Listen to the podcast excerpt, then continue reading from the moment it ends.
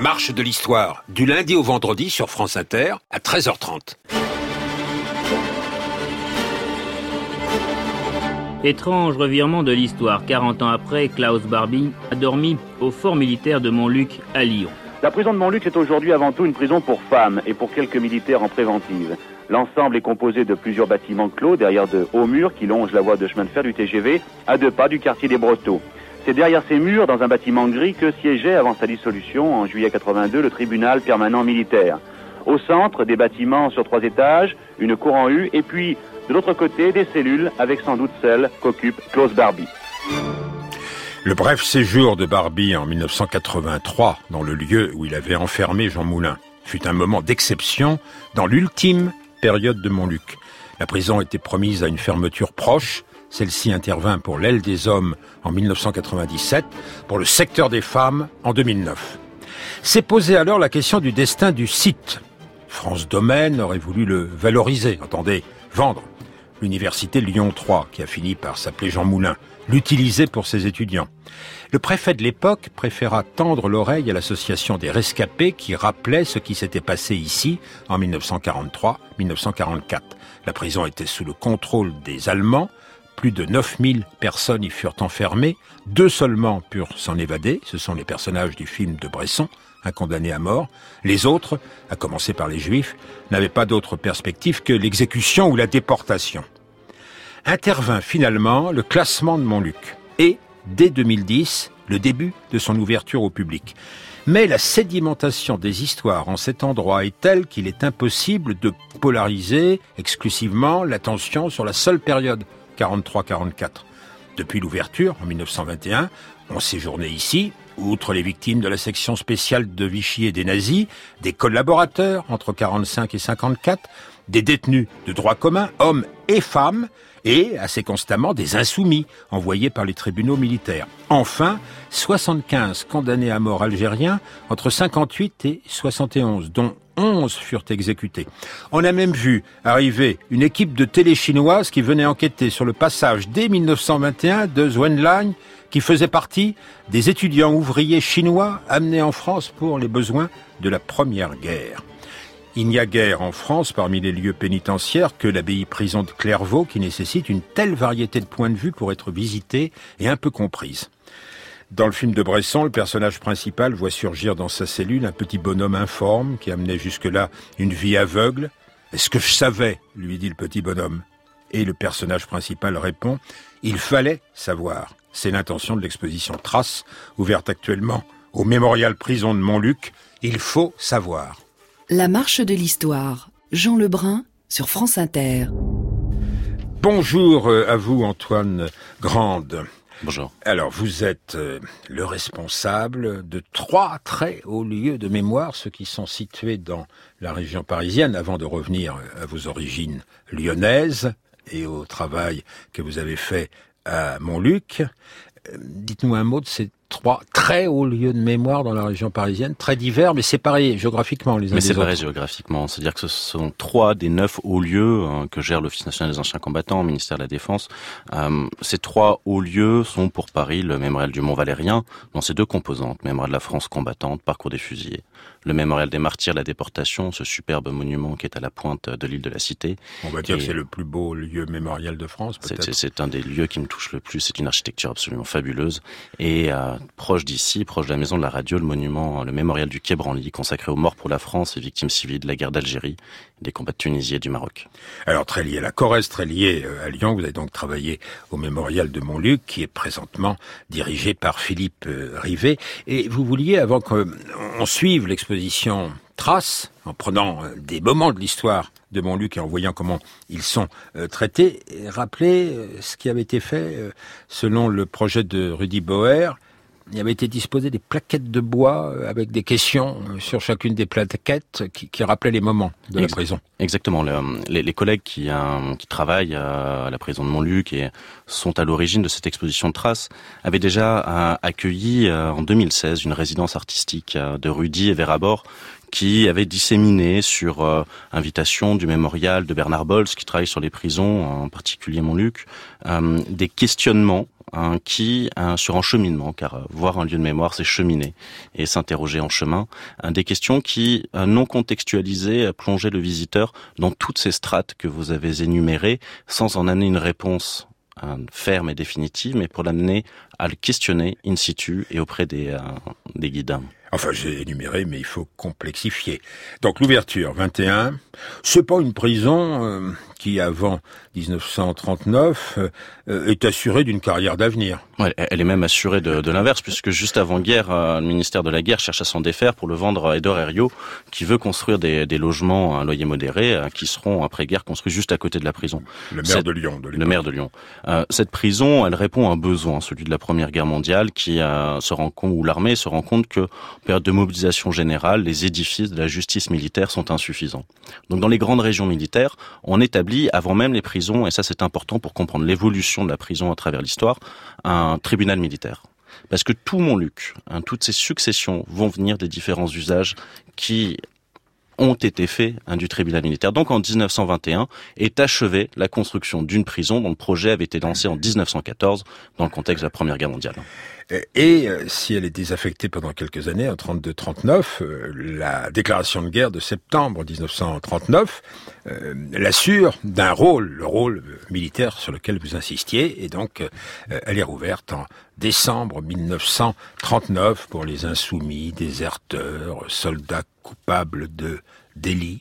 Il n'y en a pas un pour cent, ils se tiennent bien bras dessus, bras dessous, joyeux. Et c'est pour ça qu'ils sont toujours debout, les anarchistes. Maurice Joyeux, nommé par Léo Ferré. La feuille de mobilisation, Joyeux n'y répondra pas, ce n'est pas sa guerre. Arrêté, traduit devant le tribunal militaire, condamné à quatre ans de prison pour insoumission, il sera transféré à la prison militaire de Montluc.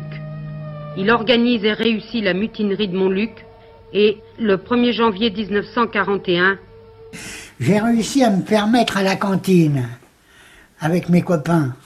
Et à la cantine, on avait un fût de pinard de 400 litres. Tous les mecs qui venaient chercher à la cantine, on leur filait une gamelle de pinard. À midi, on aurait filé une allumette dans, de la benzine, ça aurait sauté. Alors j'ai pris les gardiens, je les ai mis en prison, j'ai ouvert la porte, et puis je suis parti. Dénoncé puis repris, il y retournera huit mois plus tard. Condamné par défaut à 20 ans de réclusion par le tribunal militaire, il en sortira en 1945. Alors quand je suis arrivé un an après, les gars que j'avais enfermés en prison, les gars, ils étaient toujours là et ils m'attendaient. Ça n'a pas été rigolo, quoi. Ils ont été assez brutaux. Oui, mais j'ai une bonne santé. Maurice Joyeux chez Antoine Spire, euh, France Culture. Ah ben, quand il est venu parler à Sancier en juin 1968, euh, ça a été la fête, hein, parce que c'est quand même une voix euh, joyeux c'est une voix et euh, je, vais, vous lire un extrait qui, je pense, décrit bien ce qu'est la, la, prison militaire pour Maurice Joyeux.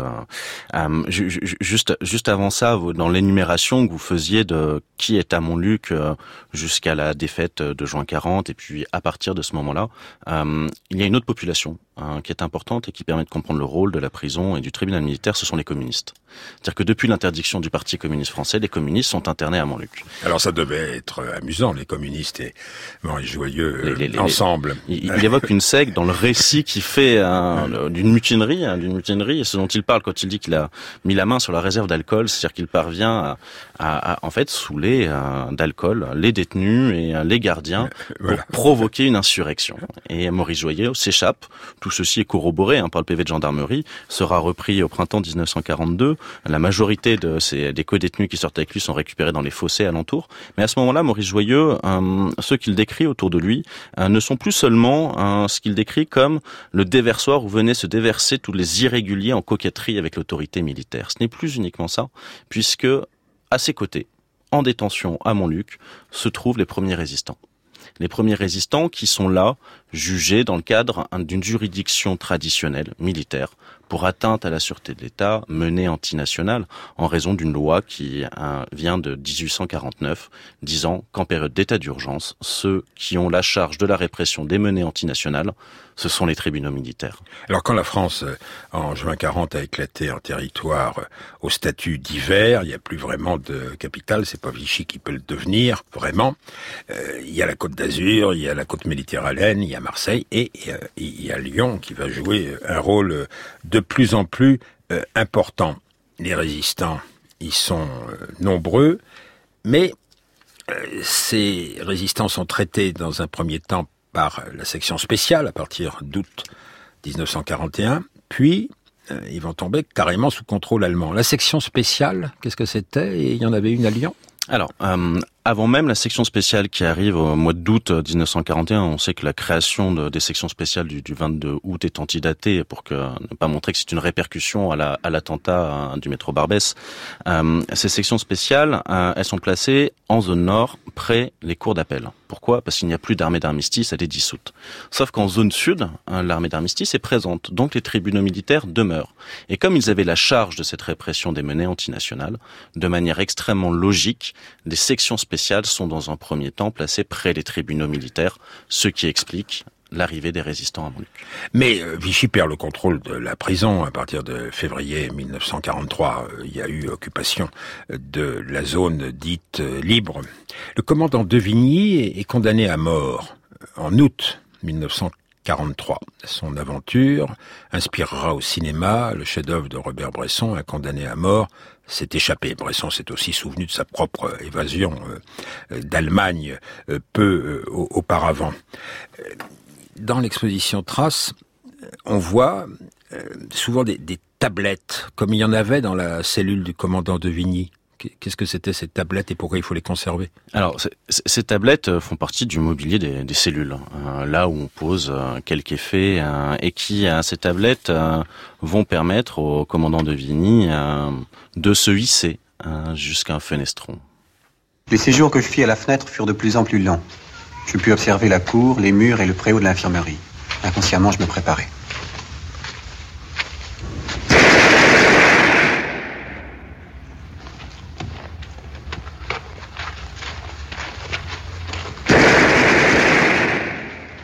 Je savais qu'on fusillait dans l'enceinte même de la prison. Une idée folle me traversa la tête il veut s'évader, euh, il veut en convaincre le mouton qu'on a mis dans sa cellule et qu'il va retourner, ou plutôt élever, euh, transformer. À propos d'élévation, c'est par le toit. Et alors, dans l'exposition Trace, la verrière et les trappes de la verrière sont bien mises en valeur. La, de, demeure, demeure cette, euh, ce puits de lumière qui, qui servait à éclairer les, les couloirs cellulaires. Et c'est effectivement en limant, en coupant de manière est vraiment euh, érosive un petit peu chaque soir euh, dès qu'il le pouvait. Les lattes, c'est extrêmement bien décrit et dans le film et dans le récit de, de, de lui-même, euh, la, la, les linteaux de la porte de sa cellule qu'il va pouvoir euh, sortir. Il tisse une corde à partir de son matelas, des tissus qu'il trouve, laquelle corde est conservée aujourd'hui au musée de l'Ordre de la Libération encore, donc c'est encore une trace qui existe et naturellement dans l'exposition, ceci, tout ceci est mis en perspective in situ et euh, des visites sont proposées autour de, de, cette évasion de Devigny en lien avec ce magnifique film de Robert Bresson.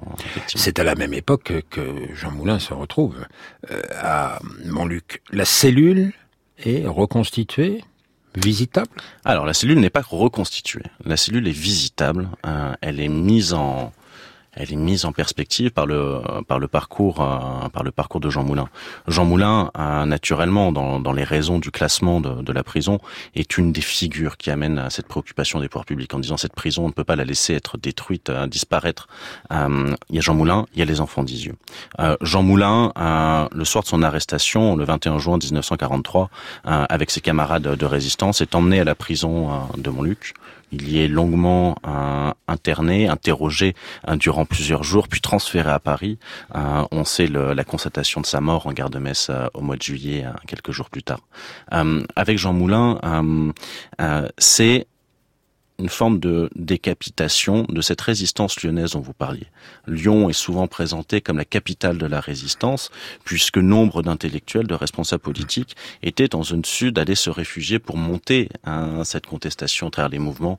Euh, et, euh, et Lyon est devenu une nasse au bout d'un moment. Et Lyon est devenu une nasse, est devenu une nasse pour les résistants, ainsi que pour les juifs. Car si Lyon est refuge des populations résistantes, elle est aussi refuge de populations juives, ce qui va expliquer le rôle de Montluc. Alors un mot euh, sur le procès Barbie, c'est pas au moment de son procès, mais au moment de son retour en France qu'il séjourne très brièvement à la prison de Montluc, c'est très symbolique. C'est extrêmement symbolique. Le, directeur de l'époque d'ailleurs est, furieux parce que l'arrivée de Barbie met en cause toute sa politique euh, et il démissionne ça désorganise toute la prison. C'est-à-dire que euh, Klaus Barbie sort de sa cellule pour fumer une cigarette, il faut que tous les détenus rentrent dans, dans leur cellule. Et euh, lorsqu'il était venu visiter le, le mémorial, Robert Bernater nous expliquait à quel point ça avait été de sa part une demande euh, forte lorsqu'on lui a dit on a Barbie de dire ce soir il ira à Montluc. Le procès de Barbie, il n'est pas logé à Montluc pendant son procès en 1987. On attendait, dites-vous, le bourreau de Jean Moulin, mais on a eu aussi l'assassin des enfants d'Isieux. Avec le procès Barbie, euh, les, euh, les témoignages, les récits euh, ont alors un place publique. Non que, comme on l'entend parfois, il n'y ait pas eu de témoignages avant cette période-là sur la déportation, sur la persécution. Mais au moment du procès Barbie, outre l'inculpation pour crime contre l'humanité, avec cette dissociation, que Frossard fera entre crime de guerre, crime contre l'humanité, avec le procès Barbie, c'est aussi la parole des victimes des persécutions antisémites ceux-là même qui étaient internés à Montluc en divers espaces. Alors Frossard, vous avez cité son nom, André Frossard, euh, arrêté en décembre 43, résistant, catholique, il a euh, aussi le tort d'avoir une grand-mère juive, et il va être interné dans la baraque aux juifs. On vivait à 150 ou près de 200 dans une baraque prévue pour 70 ou 80 personnes au maximum. Sur des chalits, on, aurait dit une péniche armée du salut euh, mise en désordre par un coup de roulis. C'était euh, assez euh, désolant comme spectacle. Arrivaient ici des gens qui étaient qui avaient été passés à la baignoire, qui arrivaient grelottant, il fallait des heures pour les réchauffer en les frictionnant.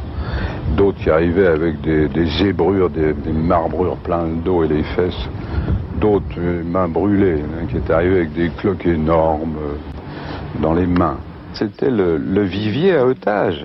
Comprenez? Il venait avec les puisettes, là, puis il tenté une douzaine ou une quinzaine de poissons, c'était fini. Alors ça, c'était le plus dur à supporter. On tue quelqu'un le jour où on lui apprend qu'il va mourir. Le très beau livre de Frossard, La Maison des Otages, est paru dès 1948. Ça a été un des éléments constitutifs hein, du début de la mémoire d'après-guerre de Montluc. Et il disait souvent, Frossard, mais alors, euh, notre baraque, là, c'est dommage qu'il n'y ait plus notre baraque. Parce que, en plus, euh, la baraque, c'est le symbole euh, de tous les internements, de tous les camps de concentration, et Dieu sait s'il y en a eu, du XXe siècle. Alors la baraque, là, dans, actuellement. Aujourd'hui, la baraque euh, sur euh, sur le site est symbolisée par son emprise au sol, par la présence de photographies euh, qui, qui la montrent, par les témoignages, notamment des extraits d'André Frossard. ce qui est important avec la baraque au Juifs de Montluc, c'est ce dont elle est le nom. C'est-à-dire qu'elle n'est pas l'unique espace d'internement des Juifs dans la prison. Hein. c'est l'endroit d'internement des hommes seuls.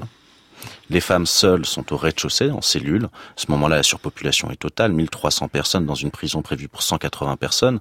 Les femmes avec enfants dans les réfectoires de la prison. Les enfants étaient majoritairement enfermés à l'hôpital de l'Anticaille à, Lyon. Euh, mais cette baraque, elle dit le nom du projet nazi à partir de Montluc. C'est-à-dire que, en termes de compréhension globale, cette baraque, la prison Montluc dans son ensemble, que cela soit pour le souvenir des populations juives, que ce soit pour le souvenir de la résistance, montre comment, à la porte de chez soi, à ce moment-là, débutait cette machine à broyer nazie qui allait envoyer devant les pelotons et dans les camps. Mais je sais, Antoine Grande, que vous n'aimez pas euh, le mot reconstitution, mais on pourrait la reconstituer quand même. Alors, euh, il y a, il y a un projet, un, un projet, un cher notamment à l'association des fils et filles des déportés juifs de France, euh, de Serge Klarsfeld, qui aux côtés de l'association des rescapés de Montluc avait pesé pour la, la sauvegarde de la prison, d'une reconstitution. Hein, il y a aussi des propositions euh, faites par des artistes pour la suggérer, pour la dire autrement, des projets architecturaux hein, sur reconstruit-on à l'identique, fait-on un espace d'interprétation, de contextualisation. Hein, tout ça, hein, tout ça actuellement, l'équipe est en train de plancher dessus pour voir quelle en est la forme la plus pertinente. À partir de la fin 43, quand est interné euh, Frossard, la situation devient de plus en plus difficile. Lyon euh, bombardé, l'étranglement des entreprises, les difficultés de ravitaillement. La libération de la ville va se faire en, deux temps. Euh, la prison libérée dès le 24 août, alors que la libération totale de Lyon, c'est seulement le 3 septembre. Qu'est-ce qui s'est passé d'ailleurs là, euh, à Lyon, dans la négociation euh, avec les, les Allemands C'est là qu'on La voit, confrontation, en tout cas. c'est là qu'on voit à quel point Montluc est un fabuleux point d'observation, une vigie pour comprendre euh, l'évolution de la répression et de la Seconde Guerre mondiale. Euh, à partir du printemps et de l'été 44, euh, les Allemands sortent euh, de Montluc nombre euh, d'internés, qu'ils soient juifs, qu'ils soient résistants, qu'ils soient otages, qu'ils soient raflés pour les massacrer aux alentours de Lyon. Marc Bloch sera lui-même exécuté à Saint-Didier-de-Formans, c'est Bron, c'est Saint-Genis-Laval. Tal Brutmann travaille beaucoup dessus, il fait une conférence demain là-dessus à Lyon justement avec les collègues. Euh, Et, et donc le face- commissaire de la République, il le, le commissaire de la République, face à ces massacres, adresse un ultimatum en disant aux Allemands nous avons des prisonniers de guerre allemands en Haute-Savoie. Si vous continuez à exécuter, nous les passons par les armes.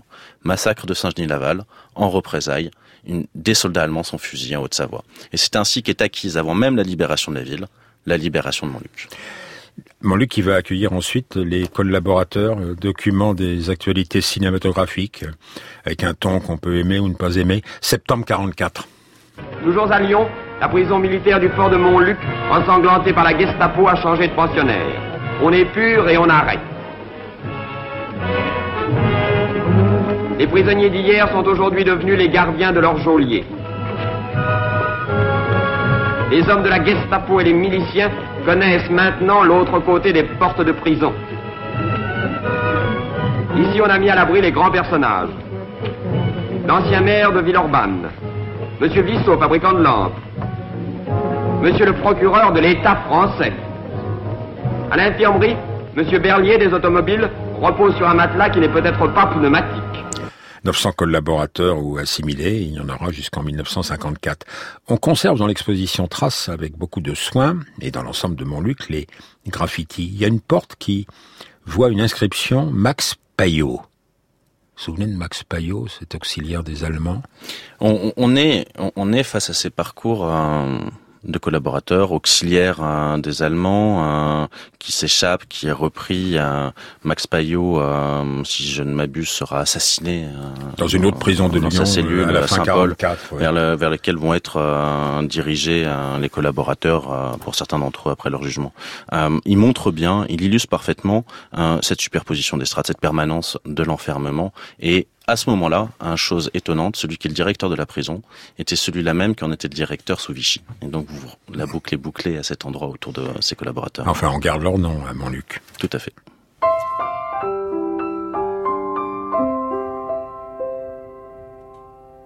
Quittant ma maison, ma famille, un beau jour, je fus arrêté pour une simple Dans une prison, je fus jeté et depuis ce temps, je chante gaiement. J'aime la prison, ses gamelles, sa tinette et tout le barda. J'aime surtout le chien fidèle, le gardien qui m'accompagna. On était à Lyon avec vous, Antoine Grande, depuis le début de cette émission, un pas de côté à Rennes, qui est une grande maison de prison euh, pour les, les femmes. Euh, ce sont des résistantes rennaises qui ont chanté euh, ainsi sur l'air de Théodore Botrel de la Pimpolaise les, bienfaits des, des tinettes dans les prisons. C'est devenu une prison de femmes? À partir de la guerre d'Algérie, euh, où sont internées des femmes de manière euh, euh, officielle, si vous voulez, à, à Montluc, euh, cela devient la, la, la maison d'arrêt et la prison pour femmes de Lyon. Et des traces extrêmement émouvantes sont conservées aujourd'hui encore, mises en avant de cette exposition. Je pense à cette nurserie euh, où euh, les femmes pouvaient, en, dehors de cellules, euh, avoir des temps avec leurs enfants, venant les voir la, la, journée avec des dessins très enfantins et cette confrontation entre cette douceur enfantine et la violence dans le lieu d'enfermement et de répression crée véritablement un effet saisissant à cet endroit. Parmi les premières femmes, celles qui militaient pour l'indépendance de l'Algérie, et de 58 à 61, des militants algériens eux-mêmes, du FLN, mais aussi du euh, MNA, jugés par le tribunal permanent des forces armées de Lyon. Ça fait 75 personnes pendant cette euh, période. 11 seront exécutés. C'est la lecture d'un témoignage de maître Laflong, avocat d'un de ces Algériens. Le 16 mars 1960, le téléphone a sonné chez moi très tard dans la soirée. Mon interlocuteur m'apprenait que De Gaulle n'avait pas signé la grâce et que l'exécution aurait lieu le lendemain matin à 5 heures. On m'informait au tout dernier moment pour que je ne puisse pas prévenir mon client. Je ne sais plus comment j'ai dormi. Au petit matin, le quartier autour du Fort Montluc était en état de siège et bouclé par les CRS. Un cortège s'est formé et nous nous sommes mis en marche vers le quartier des condamnés à mort. Le bruit des portes qui s'ouvraient a réveillé les détenus. Ils ont compris et se sont mis à crier Vive l'Algérie indépendante. Puis ils ont entonné des chants. Ils ne savaient pas encore lequel d'entre eux on venait chercher. Les clients tournaient dans la porte de la cellule d'Abdallah Kabouche. Abdallah Kabouche qui avait tué à Lyon un autre Algérien accusé de traîtrise par le FLN, mais qui était un ancien combattant d'Indochine. Euh, ce témoignage euh, est une trace qui est amenée dans la prison, euh, notamment par une équipe de sociologues, Marie-Thérèse Tétu, Alain Banguet, à l'intérieur, pour amener cette question de l'internement des Algériens. À Montluc est le lieu, vous l'avez dit, d'internement des femmes sympathisantes, qui hébergeaient, qui portaient des valises, qui accompagnaient, qui étaient compagnes d'eux et aussi des condamnés à mort euh, internés, jugés par le TPFA de Lyon, Tribunal permanent des forces armées. Travaux de, de Marc André, euh, euh, qui a travaillé justement sur ces femmes algériennes, femmes dévoilées à Lyon, euh, nous montre que le TPFA de Lyon juge 1075 personnes et en condamne à mort 113. 13 sont guillotinés, 11 à Montluc, 2 à Dijon.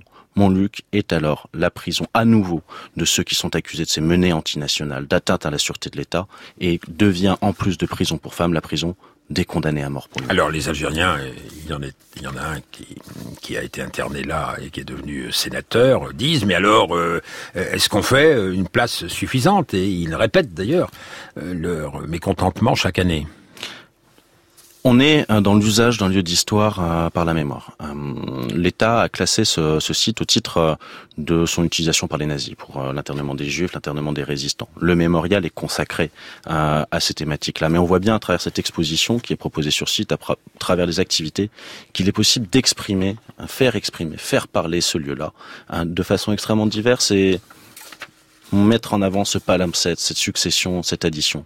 Alors on recommande euh, la visite de l'exposition au Mémorial Prison euh, Antoine Grand et puis aussi la lecture d'un livre assez considérable de Bernard Bols qui s'intitule Prison de, Lyon est conservé à, Montluc un dessin de 1941 qui reprend une citation d'Oscar Wilde, lui-même emprisonné, c'était dans De Profondis, pour nous, il n'y a qu'une saison, celle du chagrin. Il faut quand même mettre la visite de Montluc dans cette perspective de réflexion sur la prison d'aujourd'hui. Exactement, et euh, ce dessin de Franck Sequestra que, que vous citez euh, donne une sorte de cohérence euh, au lieu, aux différents internements qui s'y sont succédés. Alors selon l'état de droit, hors d'état de droit, euh, hors juridiction pour la période nazie par exemple. Euh, et ce travail de mise en perspective interroge naturellement aujourd'hui sur l'internement, sur l'emprisonnement, sur les conditions de détention, ce que vous citiez l'ouvrage de Bernard Bols, on continue à faire à travers son site Prison Insider pour dans une étude comparative mondiale cette fois-ci, et plus seulement historique, chronologique, à montrer l'évolution de ces considérations. Et sur le site de Montluc aujourd'hui, à travers cette exposition trace et dans les témoignages qui sont fréquemment organisés, l'ensemble de ces strates hein, ont leur place. Merci euh, à vous, Antoine Grande. L'émission était préparée par Ilinka Negulesco, avec à la technique Pierre Fossillon et la réalisation C'était Étienne Bertin.